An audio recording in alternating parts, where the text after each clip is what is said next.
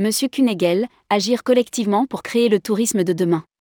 Quel scénario pour le tourisme en 2050 Alors que l'activité reprend et que les agents de voyage ont la tête dans le guidon, Michel Kunegel, la présidente des EDV Grand Est a voulu apporter une respiration aux professionnels du tourisme de l'Est de la France et une réflexion sur ce que pourrait être la profession dans 25 ans. Soit une génération. Une quarantaine de participants ont ainsi, planché, le temps d'un week-end de convention à Chypre, sur le sujet, avec l'aide de l'anthropologue Marie Stutzmann, spécialiste des questions d'innovation et de transformation.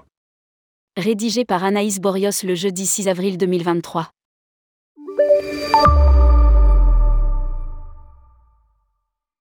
Le tourisme en 2050, thème de la Convention des entreprises du voyage, EDV, Grand Est à Chypre, du 24 au 27 mars dernier, était à la fois un pari et une volonté de faire bouger les lignes.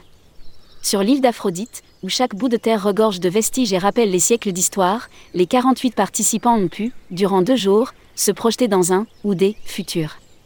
La volonté était de se dire qu'il faut changer des choses dans cette profession, et de comprendre qu'il faut agir collectivement pour créer le tourisme de demain souligne Michel Kunegel, la présidente des EDV Grand Est.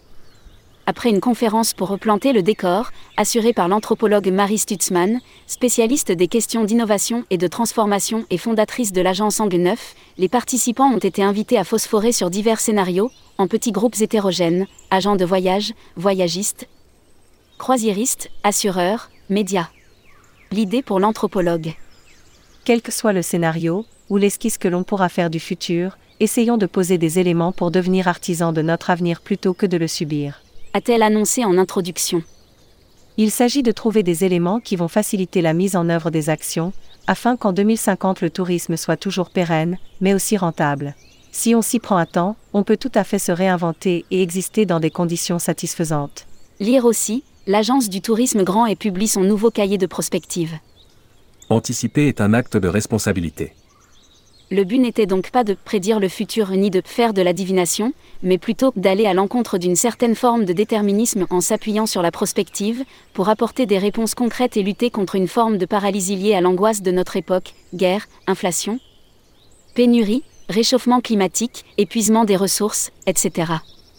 Lire aussi, Futuroscopie, la prospective n'est pas de la prévision évidemment, durant son intervention, Marie Stutzmann a bien précisé qu'il existe des dynamiques sur lesquelles on n'a pas la main, ou très peu, environnement, transition et ressources, démographie, économie, géopolitique, etc., et des microdynamiques sur lesquelles on peut intervenir.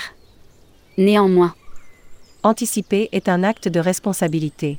Quand on est dirigeant aujourd'hui, même si on n'a pas toujours le temps, il faut se projeter en se demandant où l'on va soi-même, son entreprise, ses salariés afin de mobiliser ses équipes, de prendre les bonnes décisions, d'agir et ne pas subir. Tout le monde peut faire ce travail-là, il n'est pas réservé qu'aux grandes entreprises. A insisté l'anthropologue. Avant de laisser les participants se lancer dans un travail de réflexion collective, Marie Stutzmann a introduit cet scénario prospectif pour le tourisme à horizon 2050. Des scénarios très clivés, qui comportaient tous une part de vérité, et qui n'ont pas manqué de faire réagir les professionnels. Les voici, avec les commentaires de Marie Stutzmann. Scénario 1, l'hyperglobalisation, c'est la continuité du monde d'aujourd'hui, où personne n'a envie de remettre en question son envie de consommation. On est dans un perpétuel Black Friday, avec des soldes en permanence, le monde entier devient un parc d'attractions et au niveau du tourisme, on voyage sans se poser de questions. Commente Marie Stutzmann. Le tourisme devient un métier de rêve où il n'y a plus de problèmes de recrutement. Scénario 2, le techno-transhumanisme. C'est le scénario d'Elon Musk, dans lequel la technologie va nous sauver. Indique l'anthropologue, rappelant le courant solutionniste et la croyance que l'on va toujours trouver de nouvelles techniques pour nous sauver. Cela nous a permis, à nous les Occidentaux, de devenir ce que nous sommes, mais cela a aussi provoqué notre perte, de croire que l'on peut toujours faire plus avec la techno.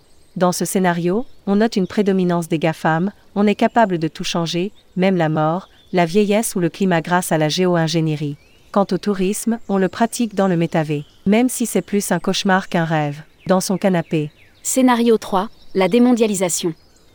Dans ce scénario, c'est le fils de Donald Trump qui est élu. Nous avons un regain de populisme dans le monde, les frontières se ferment, on nationalise et on met en avant l'identité locale. Quant au tourisme, il est synonyme de repli à l'intérieur de son propre pays. Côté climat, on se déplace moins, ce qui entraîne un ralentissement des impacts liés au carbone dans un autre côté. On assiste aussi à une hausse des flux migratoires qui ne font qu'augmenter avec le réchauffement climatique. Scénario 4, l'effondrement, c'est le scénario que vont porter les collapsologues, dans lequel On a tout consommé et donc on a plus de ressources.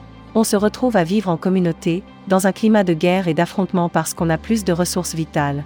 Dans ce scénario-là, le tourisme n'est pas de circonstance. Scénario 5, la coercition, dans ce scénario.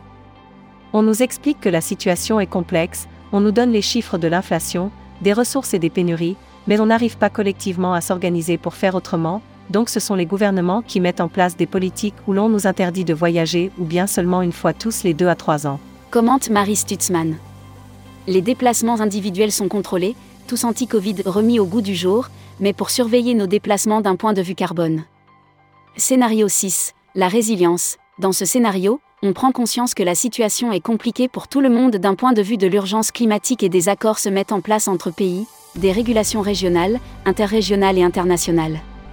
On prend tous conscience à titre individuel d'un changement nécessaire de consommation et les entreprises arrêtent de nous tenter avec des produits inutiles et suremballés. Tout le monde joue le jeu pour mieux gérer les ressources rares et importantes.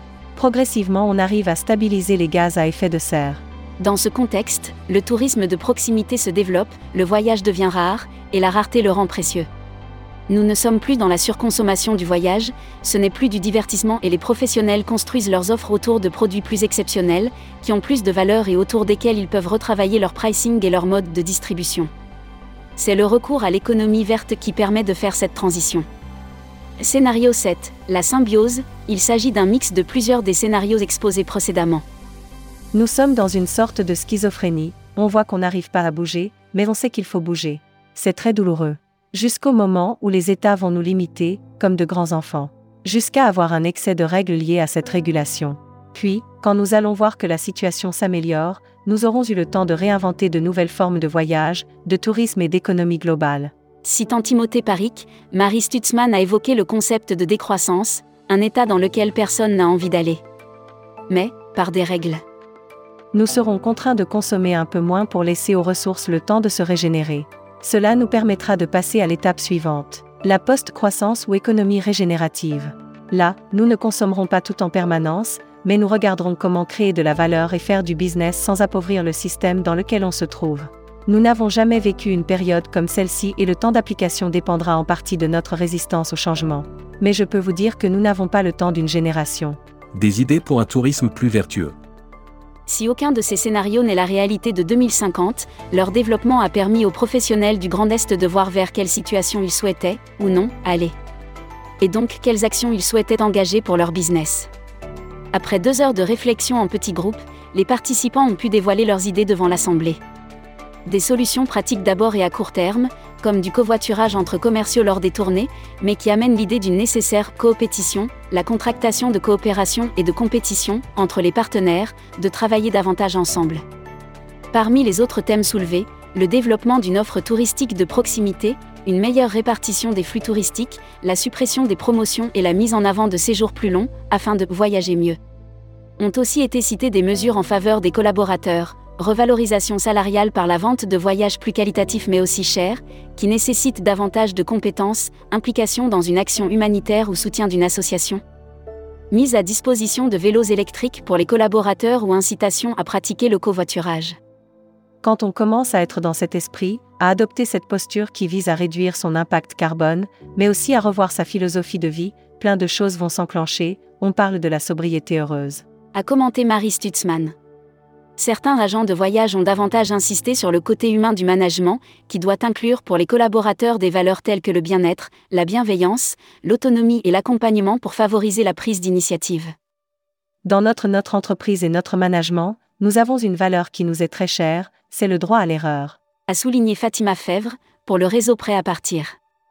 Le droit à l'erreur est la qualité la plus humaine et va permettre aux collaborateurs de passer aux initiatives des professionnels qui ont du mal à se projeter sur 25 ans.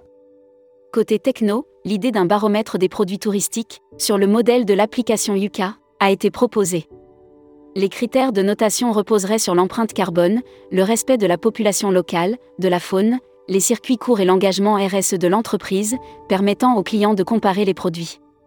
Dans une optique plus lointaine, a émergé la proposition d'un baromètre individuel du voyageur, déployé à l'échelle mondiale, qui permettrait à chacun de calculer son empreinte carbone, son engagement, mais aussi d'ouvrir le voyage à l'ensemble de la population, grâce à un principe d'équité et d'accessibilité au voyage.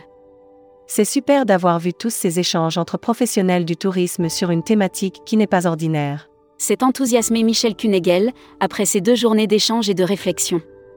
Dans sa propre entreprise, le futur est déjà la carte depuis quelques mois déjà, les autocars du groupe Elcatour ne tournent plus aux énergies fossiles, mais avec du HVO, Hydrotreated Vegetable Oil, un biocarburant de synthèse conçu avec des huiles usagées. Pour d'autres agences, comme Vinotilu, son fondateur Sébastien Higonnet favorise déjà une forme de voyage responsable, en proposant des croisières œnologiques, à bord de voiliers. D'autres patrons, quant à eux, ont évoqué leurs difficultés à se projeter aussi loin. Les scénarios évoqués étaient très intéressants, certains font peur, mais au quotidien, nous sommes plus dans l'immédiateté. On a déjà du mal à se projeter à 6 mois ou à un an, alors sur 25 ans, c'est très ambitieux. Partage Laurent Bayeul, le dirigeant de Nord-Est Voyage. Et puis on n'est pas à l'abri d'une crise bancaire ou autre, ajoute Thierry Spetelgotz, le dirigeant de TS Loisirs, qui aurait préféré discuter également des enjeux à plus court terme pour le secteur. Quelle suite après cette convention? J'ai senti de l'envie chez les participants, mais je crains que certains ne fassent que de petites choses, alors qu'il faut vraiment travailler sur une remise à plat du business model pour ne pas se décourager et avoir l'impression d'aller dans la bonne direction.